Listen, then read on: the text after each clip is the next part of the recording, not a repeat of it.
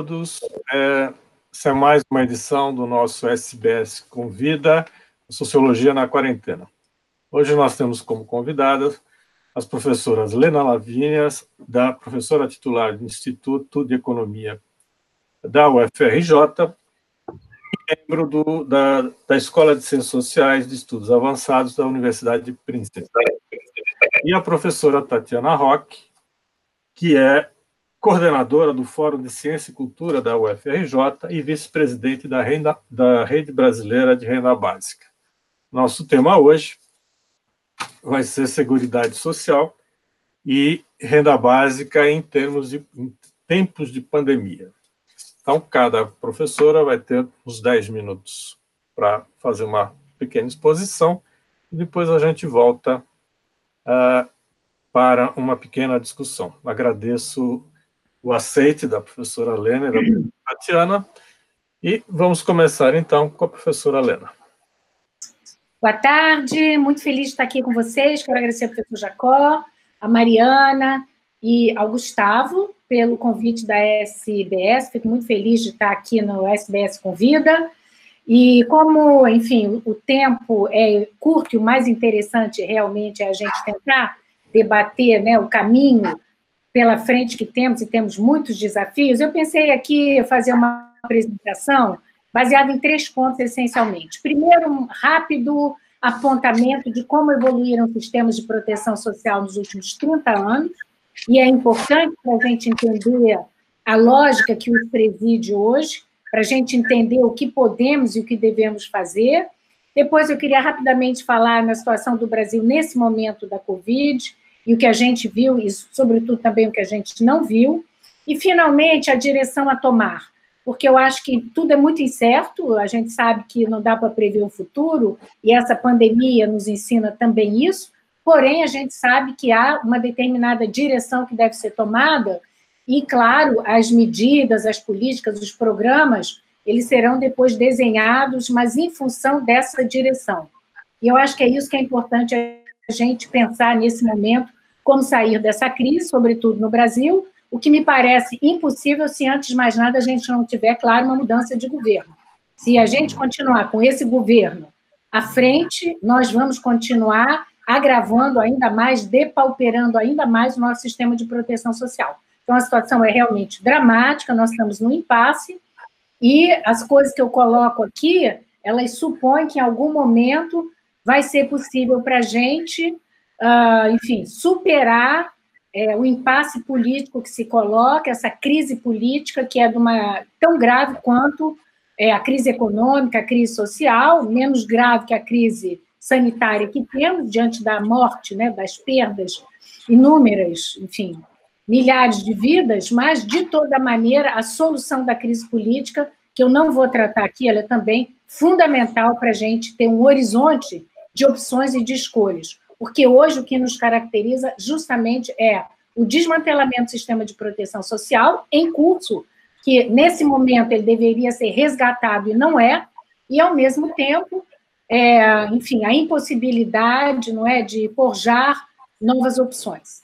Bom, então rapidamente eu queria uh, caracterizar algumas dimensões do que foi a evolução recente dos sistemas de proteção social no mundo, para não falar só de seguridade, porque seguridade às vezes é muito restrito à questão da previdência. A gente tem duas tendências né, dominantes, uma nos países avançados, nas economias avançadas, e outra nos países em desenvolvimento. O que aconteceu nos últimos 30 anos nos países avançados, com o advento do neoliberalismo e do capitalismo financeirizado, essa dominância financeira no regime de acumulação capitalista, foi uma mudança em relação ao regime que se tinha antes, com o desmantelamento dos sistemas de proteção existentes. É claro que não foi um desmantelamento completo, mas foram reformas que foram se processando continuamente e que foram transformando a lógica e o modo de financiamento, a cobertura dos sistemas de proteção social. A gente tem toda a questão da reforma dos sistemas de previdência, de aposentadorias, que passaram a ter uma dimensão complementar é, através através dos, é, passando do sistema de repartição simples para o sistema de capitalização. Então, evidentemente, isso levou a uma redução do valor médio das aposentadorias em geral, fez com que houvesse também um aumento da pobreza entre os idosos, como mostra hoje a OCDE, acima dos 65 anos, aumentou muito a pobreza, sobretudo nos países onde houve reformas nos sistemas de aposentadoria. Em paralelo, com a queda da renda das aposentadorias, com essa taxa de substituição não é, do salário pelos, pela, pelas aposentadorias que está em queda, o que a gente vê é um aumento da demanda por outro tipo de, enfim, assistência, atendimento. A gente vê isso na Inglaterra, na França, inclusive na Alemanha, menos, muito nos Estados Unidos, né, em vários países europeus. A gente tem um sistema, evidentemente, de assistência social que fica muito pressionado, mas em vez da gente ter uma adaptação do sistema de assistência, né, dessa dimensão assistencial, o que a gente tem é, de novo, uma restrição, com mais condicionalidades, mais exigências, redução da cobertura, diminuição do tempo de permanência nos benefícios assistenciais, e a gente tem todos esses filmes ingleses que mostraram como isso aconteceu na Inglaterra e em outros países. A gente tem uma novidade. A gente tem, por exemplo, entre as pessoas idosas, uma coisa que se generaliza nos países desenvolvidos, são justamente é, o chamado é, sistema de, aposenta, de é, hipotecas reversas. O que, que é hipoteca reversa? Uma pessoa que é proprietária de um imóvel, mas tem mais de 65 anos, e ela não tem renda disponível para pagar sua alimentação, comprar um remédio, etc. Por quê? Porque, inclusive, o sistema de proteção social tem restringido a cobertura de uma série de despesas que antes eram parte desse sistema de proteção social, notadamente em saúde, mas também na dimensão de care. Essas pessoas, então, podem vender antecipadamente a sua casa para um banco ou para uma instituição financeira, com deságio do valor real, do valor de mercado dessa propriedade, que varia de 40%, 50% a 20%, e elas vão receber uma espécie de uma renda mensal, uma renda vitalícia até morrer, e depois o banco herda esse imóvel. Então, você vê que a necessidade de complementar a renda, porque o sistema de aposentadoria passou por reformas, reduziu a cobertura do sistema público, o sistema privado, que é o sistema onde os investimentos são maciçamente feitos no mercado de ações ou através de títulos da dívida pública, eles são mais instáveis e, nesses momentos de grande crise, como a que enfrentamos agora, evidentemente, tende a haver uma perda também desse patrimônio que as pessoas vão acumulando. Então, a incerteza é muito grande. Do ponto de vista da política de moradia, a gente viu o que foi, desde 2008 para cá, né? a perda de acesso à moradia, a redução da moradia social, apesar de toda a crise do subprime, a saída da crise não foi promover a moradia social, pelo contrário, só para dar um exemplo, hoje em Londres, durante a, a, a pandemia, o governo inglês recolheu da rua 5.400, uh, enfim, moradores de rua que não têm onde, e teve que colocar em uh, hotéis por uh, tempo indeterminado, porque não é possível deixá-los na rua diante do risco de, da, da, da, do contágio. O que, que a gente está vendo? É que se abandonou, sobretudo na Inglaterra, que tinha uma grande política né, de moradia social, de acesso à moradia, através do aluguel social. No pós-guerra, hoje, isso levou também a um nível de exclusão, de empobrecimento.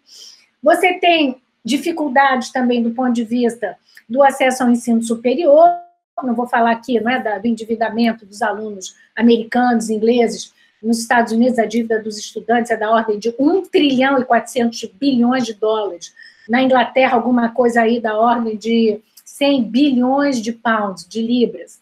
O caso brasileiro, tem outros países onde isso acontece da mesma maneira. Então, eu tenho um processo de endividamento em massa para as pessoas poderem elevar, enfim, o seu capital humano, né, que todo mundo fala que é tão importante, e sai, sai do, da universidade com uma dívida e sem emprego, e, sobretudo, também com salários em queda, porque a gente sabe que o grande problema hoje nos países avançados é a retração da dinâmica econômica, crescimento muito baixo, é, crise fiscal, os estados com políticas de austeridade, que essa é a regra, embora agora a coisa tenha sido relativamente flexibilizada, mas que levou também a uma deterioração das condições de reprodução social da população.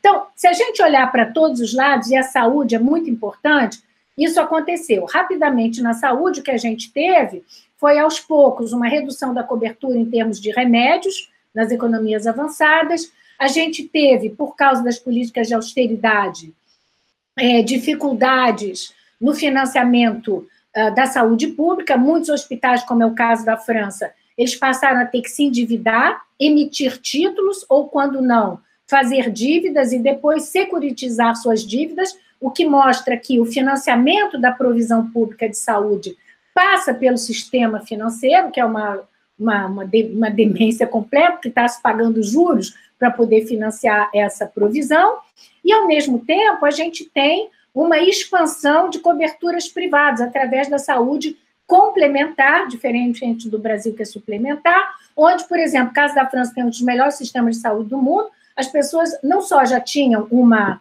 é, um seguro complementar, que antigamente era associado a essas é, associações mutualistas sem lucro, e agora cada vez mais passa pelas seguradoras ligadas ao setor financeiro, as grandes, grandes seguradoras. Mas agora as pessoas estão comprando uma surcomplementaire, uma terceira, por quê? Para ter certeza que em caso de uma urgência, uma necessidade, um tempo muito longo, por exemplo, numa UTI, alguma coisa, eles vão ter essa cobertura que foi se retraindo, que foi caindo, garantida através da aquisição de seguros privados. Então, a gente tem um quadro que é um quadro de retração da provisão pública e de aumento da provisão, não apenas privada, mas que passa pelo setor financeiro. E o que está acontecendo nos países do terceiro mundo? Nos países do terceiro mundo, por incrível que pareça, desde os anos 2000 e, sobretudo, a partir da crise de 2008, houve uma mudança. Houve uma grande expansão daquilo que se chamou uma política de distribuição e uma política de reconhecimento dos pobres, que foi justamente essa grande expansão é, dos programas de transferência de renda. Hoje, segundo o Banco Mundial, tem aproximadamente 2 bilhões e 700 milhões de pessoas que ganham uma renda mínima, cujo valor anual varia mais ou menos 60 dólares é, PPP até alguma coisa como 220, 250 dólares, e que permite que essas pessoas hoje tenham essencialmente essa transferência de renda como, digamos, a essência de uma proteção social, que evidentemente é bastante insuficiente e faz com que, finalmente, isso sirva para um, sirva de colateral para que essas pessoas possam ir para o setor financeiro pegar empréstimos. Então, o que a gente viu no terceiro mundo, com essa grande expansão dessa monetização das famílias, que garante uma renda regular às famílias, que é aquilo de que necessita o setor financeiro, foi justamente através do Estado, que é o garantidor dessa renda, que, portanto, permite bypassar a ausência de crédito de histórico de crédito que essas famílias não, pobres não têm, e também de ativos, porque são famílias que não têm ativos, não são detentoras de ativos, o pagamento dessa renda monetária pelo Estado, por menor que seja, vai permitir que, através de empréstimos, eles possam ampliar a renda disponível, mas, claro, pagando juros em cima disso e, portanto, passando por um processo de expropriação através uh, da captação dos uh, juros do capital é, enfim, é, que, que extrai, né, extrai é, do, da classe trabalhadora através dos empréstimos, é o capital portador de juros e, portanto, uh, leva lucro para o setor financeiro. Então, veja, a gente tem duas dinâmicas diferenciadas. Num lugar se expande, no outro se retrai, mas elas têm uma característica comum: é que em todo lugar do mundo, através dos sistemas de proteção social e da política social, tem havido um grande endividamento das famílias. E eu tive a oportunidade de rodar uma série de regressões, e a gente tem uma, um resultado que é incontestável. Existe hoje uma correlação positiva entre ampliação das transferências de renda na forma de aposentadorias e auxílios assistenciais e endividamento das famílias. Então, a gente, isso é fruto do que é a lógica do capital financeiro que hoje domina o nosso regime de acumulação. Então, esse é o quadro que estava em mudança, chega o coronavírus, e o coronavírus nos vê nessa situação. E aí a gente vai ter estratégias diferentes de um país para outro, é, mas, sobretudo, aqueles países onde eu já tinha um sistema ainda consolidado, sólido, não é? Ele vai ser apoiado, expandido, e a gente vê na França é, aumento do salário do pessoal da área de saúde, transferência de recursos é, extraordinários para a saúde, é, enquanto que, no, por exemplo, na Espanha, houve uma gestão compartilhada né, dos leitos de TI no setor privado e no setor público. Então, o Estado chega né, e requisiciona essa capacidade é, disponível no setor privado, e no Brasil a gente tem o oposto. Foram aprovados como recursos extraordinários para a saúde 34 bilhões de reais, o governo só liberou até agora 8, o resto não foi liberado, inclusive o programa Mais Médico, que devia liberar de 2,5 a 3 bilhões de reais, não foi liberado tão pouco, então eu não estou podendo contratar mais gente, e nós temos visto que a ausência de pessoal qualificado, inclusive nesses hospitais de campanha, tem impedido que a gente tenha uma maior eficiência no atendimento das pessoas. Então, num país, as pessoas tentam, através da, da institucionalidade do seu sistema de proteção social, melhorar as coisas, porque de repente eles realizam que esse sistema vinha sendo asfixiado, prejudicado em função das políticas de austeridade, e você dá um gás para enfrentar a pandemia. Nós, que também temos um sistema de proteção social que herdemos de 88, nós estamos realmente numa situação é, bem mais delicada, onde, inclusive, por exemplo, uh, o nosso, em vez da gente fortalecer o nosso sistema de proteção social, como a dimensão, por exemplo, assistencial, nós estamos tomando medidas ad hoc, como nos Estados Unidos, país liberal, então você faz o quê? Em vez de dizer, ah, todo mundo que ganhava o Bolsa Família agora vai passar a ganhar 600 reais, porque não é aceitável que alguém ganhe 187 em média por mês, nós vamos agora não só atender a toda a demanda, mas elevar definitivamente esse benefício. Não, a gente toma uma medida DOC, em vez de consolidar, por três meses, paga 600, eu quero saber como é que as pessoas vão voltar a viver com 200, né? Na mesma coisa, no que diz respeito ao seguro-desemprego. No final de 2019, antes da pandemia, nós já tínhamos 13 milhões de desempregados e o seguro-desemprego só cobria 550 mil. Na França, na Alemanha, na Inglaterra, houve uma agora rapidamente uma reorganização do sistema de desemprego, de seguro-desemprego existente, para melhorar a sua cobertura e a sua eficácia. Nós não, a gente de novo vai tomar medidas paralelas. Eu podia citar vários exemplos aqui, eu não vou ter tempo, mas o que eu quero dizer é o seguinte: tem duas coisas que eu observo no caso da gestão da crise do coronavírus no Brasil. É que, em vez de nós fortalecermos as, a institucionalidade do nosso sistema de seguridade social que apesar de, enfim, uh, ter sofrido muita, muito desfinanciamento, não é, muita, muito abandono por parte do setor público, ele ainda existe. Nós estamos tomando medidas ad hoc que em algum momento uh, vão parar de funcionar, mas além de tomar medidas ad hoc, elas não vêm sendo bem implementadas e a promessa do governo federal não acontece. Então, nós não estamos sendo, evidentemente, eficientes. Então, isso quer dizer que não só não vamos salvar as vidas na proporção que deveríamos, mas, além de termos perdas de vida, nós vamos ter, sobretudo, uma representação desproporcional daqueles mais afetados.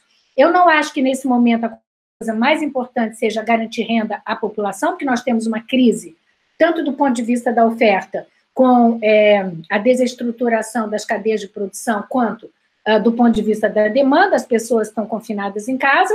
O que é importante é manter os empregos, garantir a remuneração dos empregos, que é isso que a gente devia estar fazendo para garantir a saída da, da, da, crise, suspender o pagamento da dívida das famílias. Hoje a gente tem 65 milhões de pessoas inadimplentes no Brasil, mas, sobretudo, garantir a direção de, de novo, resgatar a universalização e a desmercantilização do nosso sistema de saúde, em primeiro lugar, e, em segundo lugar, garantir que a institucionalidade do sistema de proteção social, com a garantia é, de benefícios assistenciais no valor adequado, na cobertura adequada, que a gente sabe que, embora a pobreza tenha aumentado, a cobertura vinha caindo, então nós temos que resgatar isso, mas eu não vejo condições da gente mudar nada disso hoje no Brasil, sem antes a gente ter uma mudança política. Obrigada.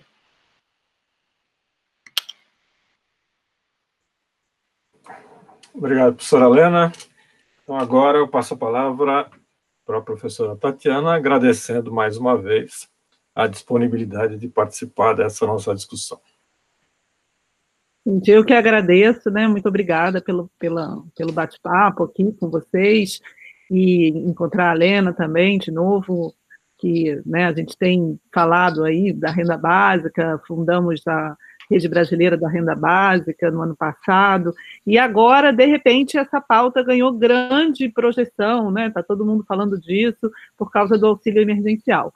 Então, eu queria contar um pouquinho, primeiro, antes de fazer algumas reflexões, como a gente né, chegou até aí, é, em, em, dois aspectos. Né? Então, primeiro, é, eu, eu dou aula no programa de pós-graduação em filosofia da UFRJ, e eu acabei chegando na renda básica é a partir de uma pesquisa sobre a questão da subjetividade na, nas transformações do capitalismo contemporâneo, né? Eu trabalho aí com filosofia francesa contemporânea, etc.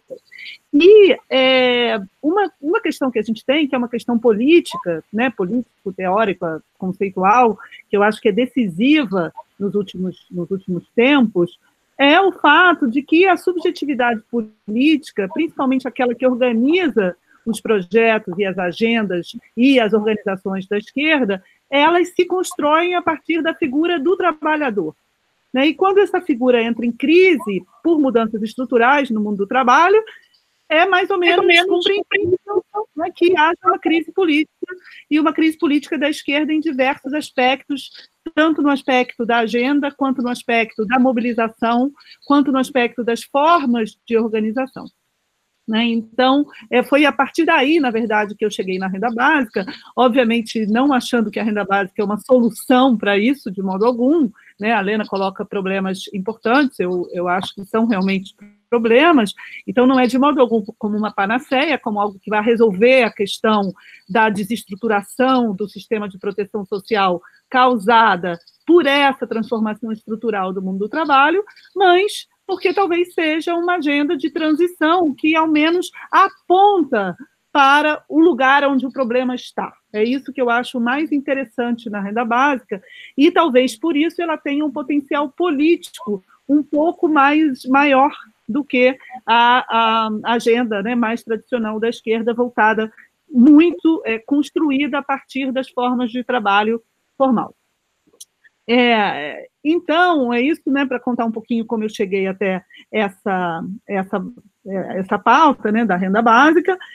E, em segundo lugar, nós criamos essa rede brasileira da renda básica no ano passado, a Lena estava presente, o Eduardo Suplicy, como não podia deixar de ser, é o presidente de honra, e nosso objetivo foi ampliar essa pauta, né, ampliar as pessoas que é, que estudam, mas que não é só que estudam, tem muita gente que estuda do ponto de vista técnico. A gente não, a gente quer fazer política utilizando essa pauta, trazer pessoas, associar pessoas e tentar construir uma ação política renovadora para o campo da esquerda a partir dessa pauta. Então, nós criamos a rede para isso, né, o presidente é o Leandro Ferreira, que trabalha né, há muito tempo com o Eduardo Suplicy, e eu sou a, vice-presidente, mas a Lena estava lá também, nos deu a, a bênção, etc.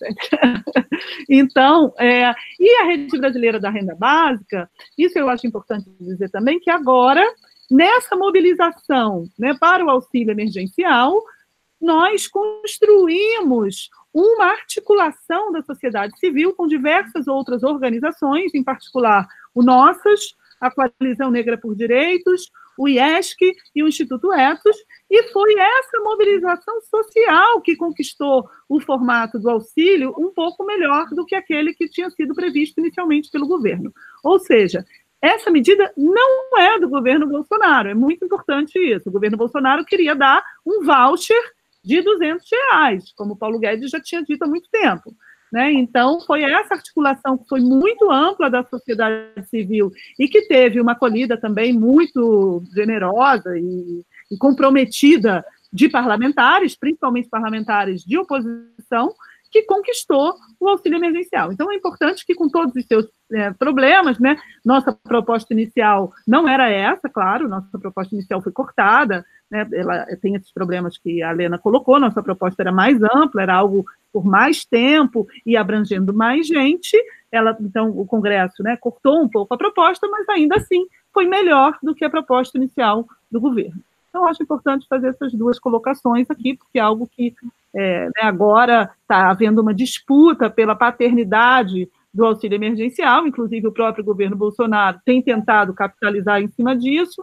Tem gente que, inclusive, avalia que com a perda de popularidade do Bolsonaro nas pesquisas, nas classes né, mais nas classes média e classe média alta com a saída do Moro, ele está compensando com o apoio das classes das, né, das pessoas mais pobres, justamente por causa do auxílio emergencial. Bom, não é por isso que a gente vai deixar de defender o auxílio emergencial, né, já que as pessoas estão precisando. Mas é importante disputar, sim, que foi uma conquista da sociedade, de modo algum, né, algo que saiu da concepção do governo Bolsonaro. Eles foram pressionados e acabaram aceitando. Então, é, feitas essas duas é, colocações, né, para também contar um pouquinho como é, eu cheguei até aqui, é, eu, eu acho que a gente realmente está no momento, né, e a pandemia abre para a gente refletir sobre o futuro, questões que já vinham sendo colocadas, mas que se aceleram, né, eu acho que um dos papéis importantes da pandemia é justamente uma aceleração de algumas questões que já estavam na mesa e que agora se tornam absolutamente urgentes e que não necessariamente vão ter uma solução para melhor.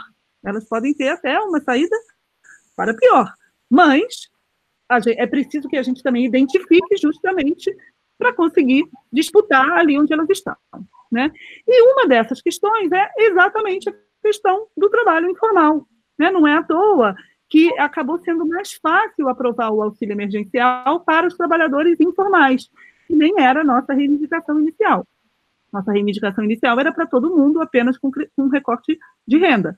Mas é, a questão do trabalho informal, ela se tornou muito é, evidente porque são pessoas que, ao pararem de trabalhar, não têm absolutamente proteção nenhuma. Né? Então, ela traz uma questão que já estava na mesa, porque esse já era um problema do, do, dos trabalhadores informais, e que acaba é, colocando um desafio para o nosso sistema de proteção social, que é como pensar, né, como criar uma concepção da proteção social que não seja tão dependente da relação de, da relação salarial, né, do vínculo, do contrato que passa por uma relação de trabalho que segue o modelo do emprego, né, do emprego formal. Hoje há muitas formas de trabalhar que não passam pela relação salarial. E, obviamente, isso traz um problema para a própria filosofia da proteção social, que foi pensada para um modelo estruturado em torno de emprego, né, onde o modelo da coesão social se dava em função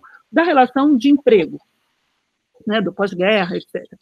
Então, é, isso traz é, um, uma, né, algumas sugestões que são feitas e que defendem a renda básica universal, visam exatamente você é, construir um sistema de proteção social em que haja um deslocamento daquela proteção social associada ao estatuto do trabalho para uma proteção social vinculada à pessoa do trabalhador independente do seu estatuto de trabalho, né? independente do seu emprego. Então, se ela não trabalha, se ela não trabalha, se ela tem um emprego A, B ou C, ainda assim, né, você pode ter uma, um, um, uma proteção social.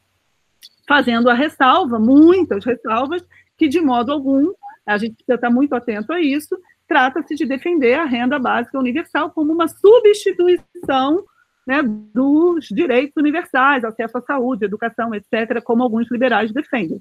Eu acho que esse é o grande crivo entre uma proposta de renda básica universal pela esquerda e uma renda básica universal de é, neoliberal, né?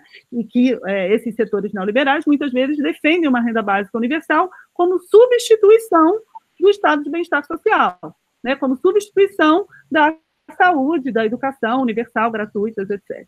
Não é o caso, a gente acha que é um complemento, ou seja, se trata de ampliar essa a ideia de que a saúde e a educação são direitos universais para incluir uma renda como mais um direito. Né? E eu acho que agora, na pandemia, né, então, é, é, voltando a esse ponto de que a pandemia acelerou alguns processos, eu acho que agora, na pandemia, isso ficou muito evidente. Eu acho que ficou evidente foi o seguinte, que é, gerou-se uma situação em que era, foi muito nítida a diferença entre as pessoas que tinham alguma garantia de renda, alguma garantia de sobrevivência, seja por terem uma renda garantida, por terem família, por terem apartamento, por terem bens, herança, etc., e as pessoas que, ao interromper suas atividades, não têm absolutamente nada, né? zero. Então, eu acho que isso é, mostrou, de certa forma, que a renda básica ela pode ser uma maneira de você democratizar a tranquilidade para atravessar crises, que é algo que, né, infelizmente, no mundo por vir, talvez seja cada vez mais frequente, principalmente um mundo aí é, é, ameaçado pela emergência climática, etc. Então, eu acho que esse é um primeiro aspecto, né, do ponto de vista de uma reformulação conceitual do sistema de proteção social, que obviamente tem vários outros fatores, né, esse não é o único, mas eu acho que ele aponta numa direção, e um segundo aspecto, que é a própria é, relação com a produção, né, com a questão da produção, que eu acho que é algo que a, a, a pandemia também traz, e é, o Bolsonaro e seus né, ministros, etc., e os outros membros do governo, acaba que eles tocam né, da maneira, obviamente, mais é, ameaçadora e, e, e repressora possível, num problema que a gente deve realmente abordar de modo é, reverso, né, do modo inverso como eles abordam, que é esse problema da separação entre economia e vida. Né? Eu acho que isso está muito na ordem do dia também durante a pandemia. O que o bolsonarismo faz é dizer que não se pode cuidar da vida mantendo o isolamento social, porque isso prejudica a, economia. Né? Ou seja, esse antagonismo entre economia e vida ele é, talvez nos aponte para algo que, né, no pós-pandemia e com a emergência climática que se anuncia, a gente não pode deixar de reverter, é, que é justamente essa separação entre economia e vida. Né? Então, a gente não, não, não é, é, nesse momento, né, talvez a gente não possa mais pensar a produção, né, o sistema produtivo, da mesma forma como a gente pensava antes. E aí, eu acabei de ver aqui, até antes de entrar, eu fui rever, mas eu já tinha visto na sexta-feira, mas antes de vir aqui conversar com vocês, eu até fui rever para poder pegar essa citação, até botei lá no meu Twitter, passando, que é uma, um trecho de uma live que o Bruno Latour fez na sexta-feira. Eu estou gostando muito, nem era tão fã assim do Bruno Latour, mas as intervenções dele a partir da pandemia eu estou gostando bastante. E ele fez uma live sexta-feira em que ele falou dessa questão do trabalho informal de uma maneira que eu é, gostei bastante e vou encerrar com essa com essa citação aqui, porque é até inesperado. O Bruno Latour não é uma questão dele, né? O falar do trabalho informal, né? Não é. E, e aí ele diz o seguinte que é, na, na situação atual em que se trata de sair da produção e não somente repartir os bens da produção, né? Então, durante muito tempo, a esquerda mais social-democrata democrata queria repartir os ganhos da produção, as riquezas, os bens de produção, e, e, e a, a, esquerda socialista queria tomar os meios de produção, queria conquistar os meios de produção. Hoje, com a emergência climática, se trata de sair da produção, né, de abandonar a produção, de certa forma. Então, nesse momento, talvez seja interessante a gente mudar o significado do setor informal e olhar para o setor informal de uma outra maneira. O setor informal, que era algo negativo, que funcionava como uma espécie de estepe do sistema formal, agora, quando o sistema formal está em questão, está é, é, passando por uma espécie de pausa, né, de suspensão, será que não, não seria possível aprender o sistema informal de um jeito diferente? Né? Então, é, é, só uma questão em aberto, que é algo que né, eu já vinha pensando também, ele não dá respostas, mas eu acho que isso coloca um pouco a questão no lugar em que a gente deve colocar e que ressalta, eu acho, o papel da renda básica como um dispositivo de transição. De modo algum é uma solução, é uma panaceia, não. Mas está tão em aberto e a gente precisa mudar tão radicalmente a nossa maneira de enxergar o futuro, de enxergar o sistema de proteção social e de enxergar a própria produção, que talvez a gente precise de um dispositivo de transição, de sobrevivência da vida, justamente, de não separar a economia da vida, simplesmente para que as pessoas possam sobreviver e se mobilizar e se engajar nesse projeto de transição. Né? Então, é um pouco isso, assim, fazendo um resumo geral de como eu vejo a, esse dispositivo da renda básica de um ponto de vista muito mais político, né, do que é, econômico e, ou técnico, etc. É isso. Obrigado, Tatiane. Bem, eu acho que teria eu teria milhões de questões para fazer para vocês, mas é, como nós não temos tempo para isso, só queria, sei lá, colocar alguma coisa para a gente continuar a discussão. É, todo, todo debate que, a, que essa pandemia tem levantado, em, em todo debate, uma coisa que tem aparecido muito, que de certa forma vocês colocaram de um jeito ou de outro, é que de fato nós não teríamos, o mundo não seria, após a pandemia, ele não seria mais o mesmo. Né?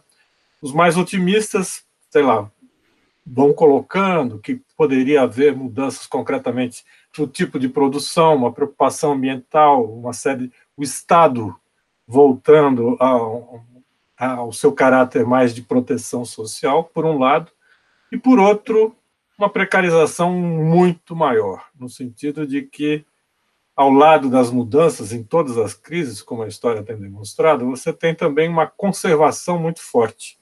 Tá? Então, aqui, na realidade, essas mudanças seriam menores do que talvez a gente imaginasse, nós imaginássemos. Tá?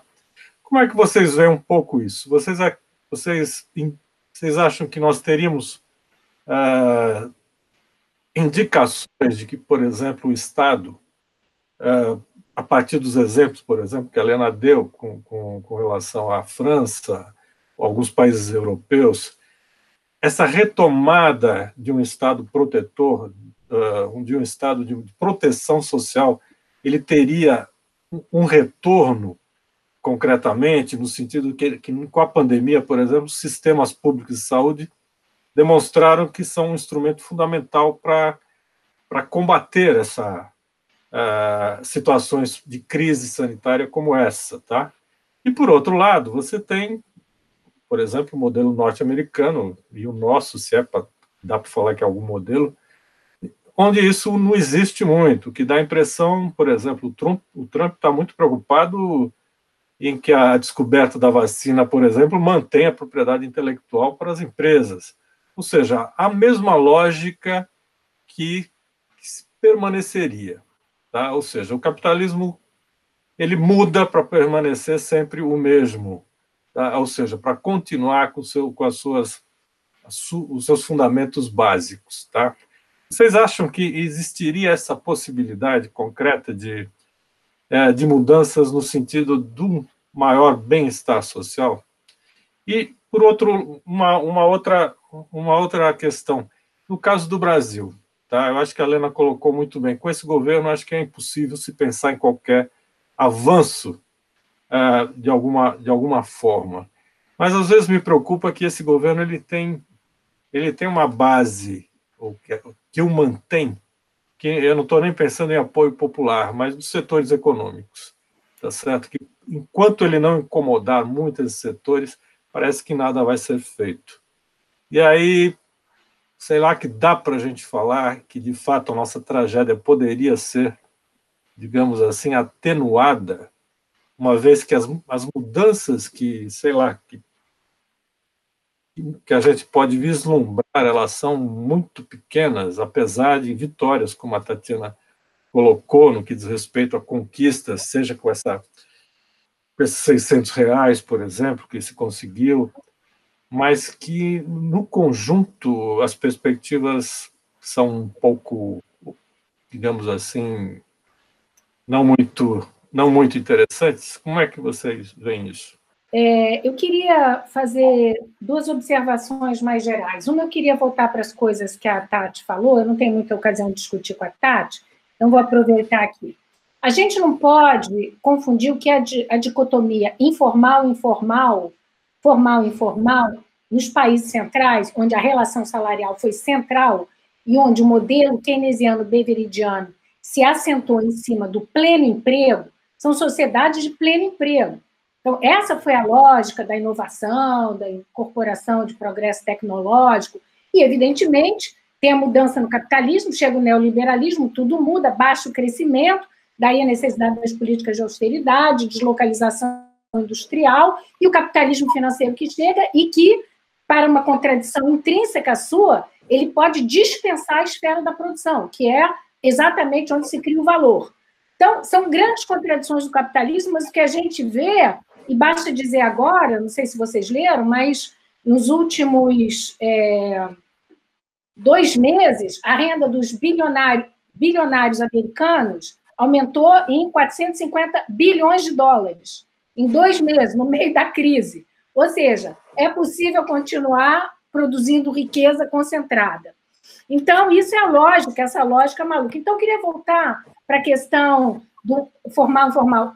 Numa sociedade periférica como a nossa, como a América Latina, onde a heterogeneidade estrutural é a regra, ou a gente cria mecanismos sempre universais, ou nós não vamos superar isso. Porque o problema é que a segregação está colocada pelo status, pelo estatuto que de cada um tem. Mas não é porque tem um setor que começa a ter desemprego mais de longo prazo e, portanto, entra no que a gente poderia chamar uma pobreza é, também de longo prazo, né? Como tem nos países europeus, mas é e que são, digamos assim, tornam-se né, obsoletos, é uma mão de obra redundante, mas isso é estrutural ao nosso regime de acumulação. É por isso que é radicalmente diferente, porque essa produção paralela, marginal, agora todo mundo produzindo máscara no mundo inteiro, é genial, as pessoas inventam. Isso, essa capacidade de inventar, ela sempre existiu no setor informal. O problema é que ela não tem meios para ela se alavancar, por quê? Porque é uma sociedade que continua segregada do ponto de vista da capacitação da mão de obra, do acesso a créditos, a recursos, que permitiriam que essas pessoas fizessem dessas atividades algo que permitisse a elas ter melhores condições de vida também, né? E contribuir para o bem-estar da nação. Então, eu acho que o que a gente tem que pensar é como é que nas sociedades periféricas, aquilo que a gente constrói como institucionalidade coletiva é importante. E eu vou voltar para a questão da segurança. Porque o problema não é a paternidade do auxílio emergencial. Por que, que a gente faz um auxílio emergencial, como sempre faz o governo à margem das coisas. Quando o PT criou o Bolsa Família, ele podia ter criado o Bolsa Família dentro da lógica do SUAS da assistência social. A Constituição de 88 reconheceu que os pobres têm direito a uma proteção, mas ela reconheceu isso só para os idosos, mais de 65 anos, e para os portadores de deficiência. Ora, o grosso da pobreza estava nos adultos e nas crianças. Completa, então era necessário expandiu-se, mas expandiu-se de forma ad hoc. O Bolsa Família não é um direito. Quem quiser ter acesso não, e entrar, por exemplo, na justiça para pedir o direito, não vai receber. O que alguém que queira e tenha direito ao BPC vai receber. Então, a gente tem que sair dessa lógica, do meu ponto de vista, do ad hoc, porque o ad hoc não fortalece a nossa institucionalidade. E o que a gente viu nos últimos 30 anos da nossa Constituição é o enfraquecimento permanente pelo desfinanciamento, pela natureza do nosso sistema tributário. A Tatiana estava falando, não, a gente fez alguma coisa assim porque é legal, a sociedade participou, não tem a ver com o trabalho, mas veja, os, os, benefícios assistenciais e a saúde, eles são financiados essencialmente por impostos indiretos que incidem sobre o consumo. Tudo que eu colocar ali dentro é do direito da sociedade, não tem a ver com vínculo de contribuição, como é a questão uh, das aposentadorias, da previdência, não é contributivo. E, ademais, a nossa previdência tem uma dimensão não contributiva dos rurais. Então, a dimensão não vamos associar trabalho, vamos dissociar, isso já está contemplado, inclusive, na forma de financiar a nossa seguridade. Agora, para a gente realmente implantar uma renda básica, tem uma coisa que precede. A gente tem que mudar radicalmente o nosso sistema tributário. Eu quero lembrar que desde 1991, 2, ou quando chegou o Fernando Henrique, não foi conseguido fazer uma reforma tributária, discutir. Aliás, o governo do Partido dos Trabalhadores nem encaminhou projeto de reforma tributária, não teve um encaminhamento. E o mais dramático é que essa reforma tributária ultraliberal do Guedes é capaz de passar. E ela vai fazer o quê? Ela vai acabar com o orçamento exclusivo da Seguridade Social, vai acabar com isso. Nós sabemos que a receita da Previdência tem caído por causa da desregulamentação uh, decorrentes das duas reformas trabalhistas da gestão do Temer. Então, nós temos cada vez menos receita na Seguridade, só para dar uma informação, entre 2015 e 2019, a receita de contribuições previdenciárias do RGPS caiu de mais ou menos 450 milhões, bilhões para 417. Enquanto isso, cresce as contribuições para o sistema de capitalização aberto. Todo mundo põe o seu dinheirinho lá da classe média, etc., nos bancos. Por quê? Porque as pessoas não acreditam, perdem credibilidade no sistema público, que é o único que é capaz de ser minimamente equânime. E as receitas cresceram de 28 bilhões em 2002 para, atentem para isso, 975 bilhões, quase um trilhão em 2019. E a cada vez que tem uma reforma, o troço sobe mais rápido. Então, nós estamos, através do enfraquecimento da nossa institucionalidade da segurança, que é o marco da cidadania brasileira, na conquista da, Constituição de 88, nós estamos abandonando isso. E a gente faz penduricalhos, Tá certo? Não é que eu seja contra a renda de 600 reais, é claro que eu sou a favor, mas a gente tem que pôr isso na letra da lei. Isso não pode ser uma coisa que fica a revelia da vontade do Paulo Guedes, que paga quando quer, que não paga quando quer, porque é essa. Mas, Lena, mas, Lena, mas isso é, assim, eu acho que é meio óbvio. Assim, a gente, não, não é quando a gente define a renda básica universal, não é como a DOC isso daí é, foi agora, na urgência da pandemia. Mas não, toda a modificação agora vai ser para tornar permanente e universal. Não, mas deixa eu te falar, o auxílio emergencial deveria ter sido feito dentro da, dentro da Seguridade Social. Tem lugar para ele. É só dizer, nós vamos transformar o Bolsa Família, vai atender a toda a demanda, inclusive, e vamos pegar o auxílio, o seguro-desemprego, que hoje é absolutamente ineficiente, é uma injustiça, as pessoas contribuem e não têm direito a receber. Essa é que é a coisa mais dramática, as pessoas são lesadas, roubadas, porque elas, elas mudam de trabalho, contribuem durante dois anos e meio, três regularmente, e perdem entre a formalidade. Então, a gente tem que reformar o que existe, tentar melhorar. Mas como, do ponto de vista político, e esse é o problema, é mais fácil entrar com essa coisa de qualquer jeito, Quer dizer, é claro que é importante, mas a gente tem que avançar na consolidação daquilo que é a nossa cidadania, onde a nossa cidadania está expressa, porque a gente a enfraquece. Então, eu acho que isso também é uma ideia é, da forma como se faz luta política no Brasil. Inclusive, as negociações, do ponto de vista, inclusive do executivo, é sempre assim: onde é que é, o que é mais fácil, o que, é que dá menos trabalho, e eu acho que isso não ajuda. Então, o que eu estou querendo é, concluir aqui é o seguinte: a gente não sabe para onde caminha a humanidade. Eu, eu acho que o modelo de. Nós sabemos que a política social é sempre tributária do regime de acumulação. Ela foi de um tipo no modelo Fordista, acabou o modelo Fordista, tudo mudou. Hoje nós temos um capitalismo financeirizado, tudo passa pelo setor financeiro, então nós temos que entender essa lógica. Eu vou dar um exemplo. A gente tentou fazer a fila única do SUS, fomos derrotados, tá certo? Fazer uma gestão compartilhada, centralizada, dos leitos ociosos no setor privado, que continuam ociosos, e do estrangulamento no setor público. O que disse, então, Tais, ministro da, da Saúde? Ah, isso é muito ruim, porque os investidores estrangeiros podem não gostar. Preste atenção. O que aconteceu com as ações das empresas privadas de saúde, sobretudo hospitais, na Bolsa, que tinham despencado até meados de abril?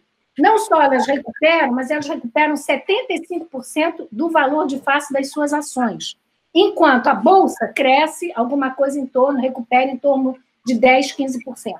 Quer dizer, a gente tem que entender onde é que está a disputa, a luta pela redistribuição, a luta em torno justamente da capacidade da gente resgatar os direitos de cidadania, porque senão a gente se satisfaz de pequenas coisas de duração temporária.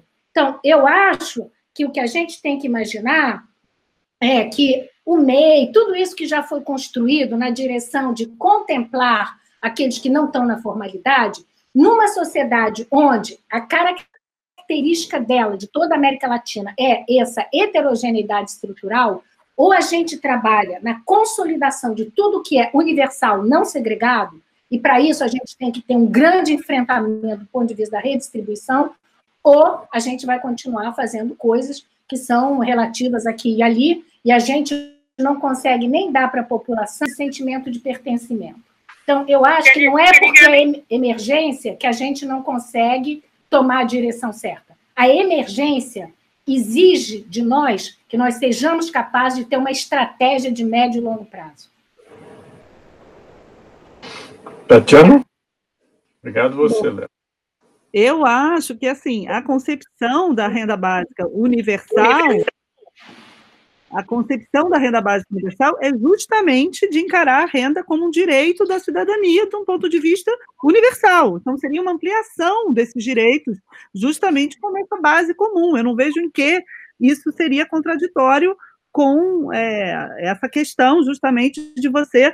É, eu concordo plenamente que você não pode focalizar, fazer medidas temporárias, fazer puxadinho aqui e ali. Né? A proposta da renda universal é justamente de não fazer isso.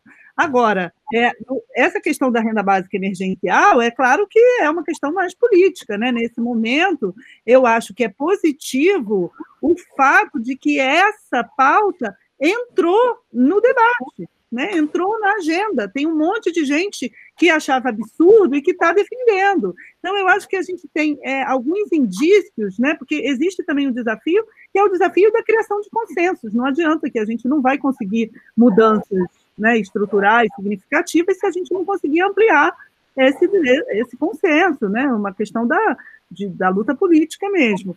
E eu acho que a renda básica emergencial ela teve a vantagem de fazer com que isso não seja mais visto como uma proposta folclórica, utópica, sonhadora, como era um pouco visto antes, né? E, inclusive, associado à imagem do Suplicy, algumas pessoas falavam, até com simpatia, mas colocava a coisa nesse é, patamar. E agora eu acho que trouxe uma realidade para essa medida que é importante do ponto de vista político, né? Então as pessoas estão começando a fazer as contas, ver se dá, uns defendem de um jeito, outros defendem de outro. E um indício que eu acho é muito importante é o fato de que o, o Paulo Guedes está apavorado com isso. E ele, inclusive, está fazendo alguns é, acenos que eu acho que são é, que dão mostras né, do quão apavorado ele está, justamente com a ampliação desse consenso, eu acho, que é, é apresentar coisas que são absolutamente é, desvarios até para os economistas liberais, como ele anunciou hoje, que vai pedir empréstimo é, estrangeiro, recriando uma dívida externa que o Brasil não tem mais em dólar para pagar o auxílio emergencial, uma coisa não faz sentido. Isso é blefe, isso é blefe, isso é blefe, é só emitir moeda. Mas, acho, mas, Olena, olha só, é exatamente isso que eu estou dizendo. Eu estou dizendo que é blefe. Mas o blefe é para quê? A gente tem que ser assim, tem que fazer análise política também, estratégica. O blefe é por quê? É porque ele não quer admitir que é possível fazer isso é emitindo moeda, emitindo dívida, enfim, por meios que a gente sabe que estão se tornando consensuais também, que é possível. Então, ele joga para a plateia dizendo para poder bater no ponto dele que não tem dinheiro. Outra coisa mais grave ainda, que ele falou, e que aí é totalmente ideológico, a gente vê como tem uma questão é, ideológica mesmo, que mexe, que essa pauta mexe com essa extrema-direita que está aí, né, que obviamente diz que ah, é coisa de vagabundo, vai ganhar sem trabalhar, etc. Ele chegou a dizer um negócio que é, uma pessoa até foi fazer uma pesquisa e viu até que tem raízes nazistas essa, essa, essa proposta, que é continuar pagando, a proposta dele é continuar pagando 200 reais né, por alguns meses, e fazer isso incorporando jovens ao exército que seriam colocados para construir estradas. É uma coisa assim, é, é muito assustador.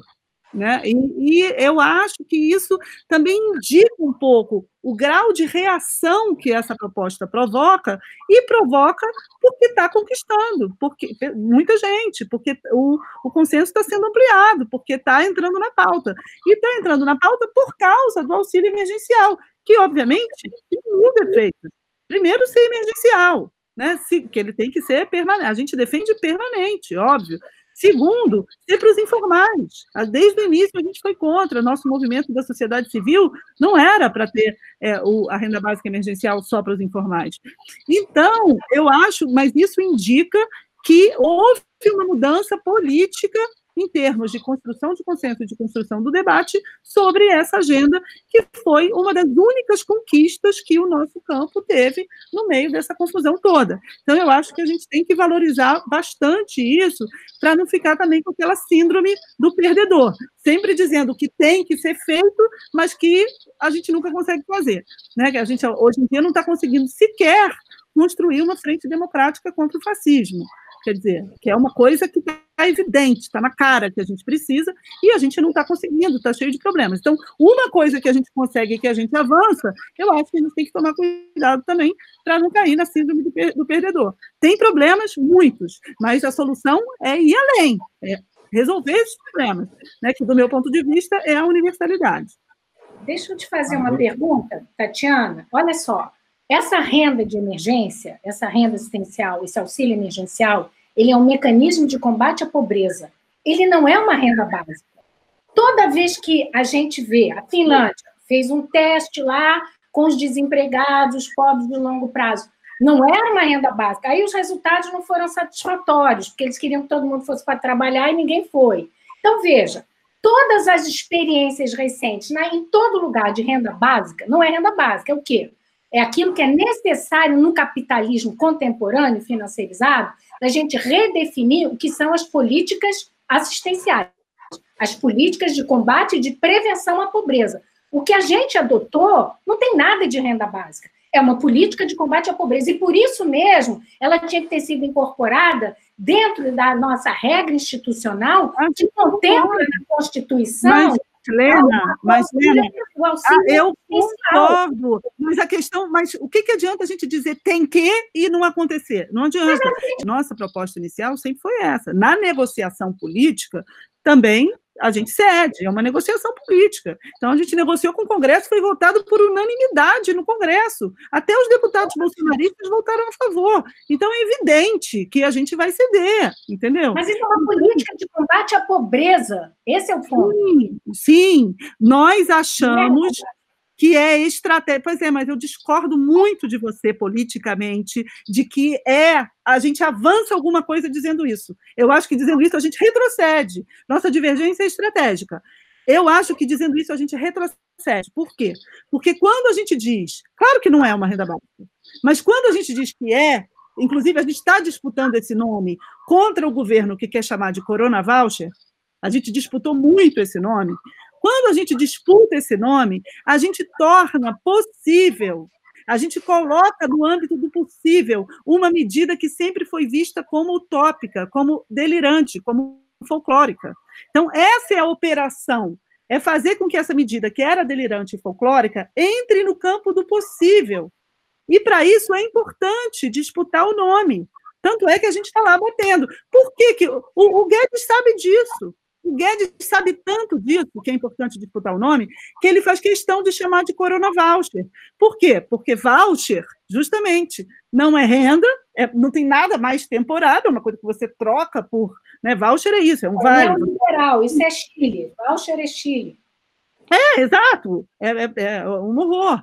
Né? E, mas também não é voucher. O que o está acontecendo não é voucher. Mas a direita sabe disputar termos. Então, eles estão disputando lá, chamando de corona voucher.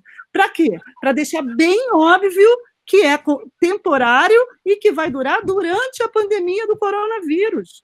Então, eles estão fazendo essa disputa. Eles ficam putos, desculpe a palavra, ficam furiosos quando a gente fala de renda, que é renda básica porque eles não querem, eles, eles têm pavor dessa palavra renda básica.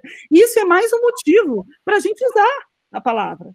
Né? Eu acho que isso dá exatamente para a gente o farol da palavra que a gente deve usar, quanto mais incomoda essa extrema-direita, ao mesmo tempo em que é capaz de produzir uma coalizão de juntando um pouco esquerda, centro-esquerda, centro, que foi o que a gente conseguiu produzir é, a partir dessa medida e que agora é essencial, é o tudo que a gente está construindo nas nossas conversas, na continuação, na rede brasileira da renda básica e nas outras organizações que participaram, com figuras públicas, intelectuais, etc., é justamente desenhar um programa que seja universal, que seja um direito, que seja inscrito na Constituição, que seja de todos, que não seja um puxadinho.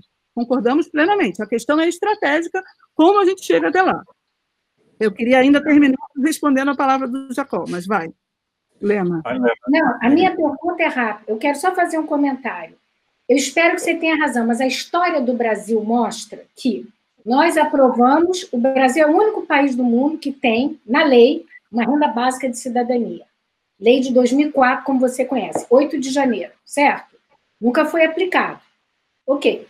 Qual é, de que maneira o Brasil e os brasileiros conseguiram construir alguma coisa a partir da identificação com a pobreza que se tornasse universal? Eu não conheço. Vai ser a primeira vez que as classes médias vão se identificar com alguma coisa que é restrito aos pobres. Então, eu não acho que ajuda. Eu acho que, ao contrário, isso altera o sentido do que é a lógica de uma renda básica universal. Nós já temos uma lei, ficou na gaveta há anos, está na gaveta e ninguém consegue tirar da gaveta. Podiam ter tirado da gaveta e dizer assim: olha, já que existe uma crise, vamos fazer o seguinte: está aqui uma lei votada, aprovada, ficou na gaveta. Vamos começar implementando a partir dos mais pobres. Que, não, a gente está sempre fazendo coisa paralela, porque o jogo político é o que determina. Só que depois, do ponto de vista da institucionalidade, do que são os direitos, do campo do reconhecimento, as coisas não andam na mesma direção. Então, por que, que eu acho que isso é um problema? Porque a gente já tinha um instrumental, um dispositivo que, de novo, foi abandonado, não foi incluído tampouco na Constituição, e a gente faz o quê? A gente tem a ideia, do meu ponto de vista, ilusória, que algo que é dado para os pobres e para os informais vai ser reivindicado como um direito de todos e que a gente vai construir o um consenso a partir daí. Se isso acontecer, nossa, eu vou ficar muito feliz, porque será a primeira vez que a gente vai transformar essa sociedade de baixo para cima. Eu espero que você tenha razão, porque eu acho que o que a história mostra para a gente é que os consensos se construíram juntos, justamente entre os setores populares e as classes médias. Mas isso tem que ser um trabalho conjunto. E nesse momento de crise, quando a gente consegue pensar isso conjuntamente, a gente talvez possa avançar. Mas eu acho, de novo, que num país que precisa da institucionalidade democrática, a gente atuar à margem das nossas instituições, que estão tão deupaperadas e tão fragilizadas, eu acho que, do ponto de vista político, eu continuo achando é um problema. E quando a gente acabar os três meses, que foi uma brigalhada danada, a gente não tem elementos para impor a permanência do benefício. Esse é o problema. Não, só tem uma coisa que pode impor, que é mobilização, né? Aí é que está. E, e, do ponto de vista da mobilização e dessa coesão, né, de, de, desse, de conseguir atravessar é, grupos sociais distintos, etc., é aí que eu acho interessante associar com a questão do trabalho informal. É justamente desse ponto de vista, porque isso sim as pessoas se veem e tanto os pobres quanto a classe média. Eu acho que é algo que as pessoas se veem, inclusive veem como algo positivo, não do ponto de vista da, da segurança. Obviamente, as pessoas se sentem muito inseguras, se sentem exploradas e são muito exploradas.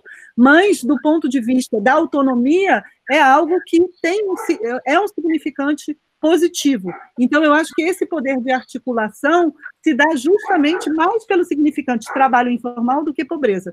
Por isso que eu acho importante a gente disputar essa associação com a mudança do trabalho. E, mas bom.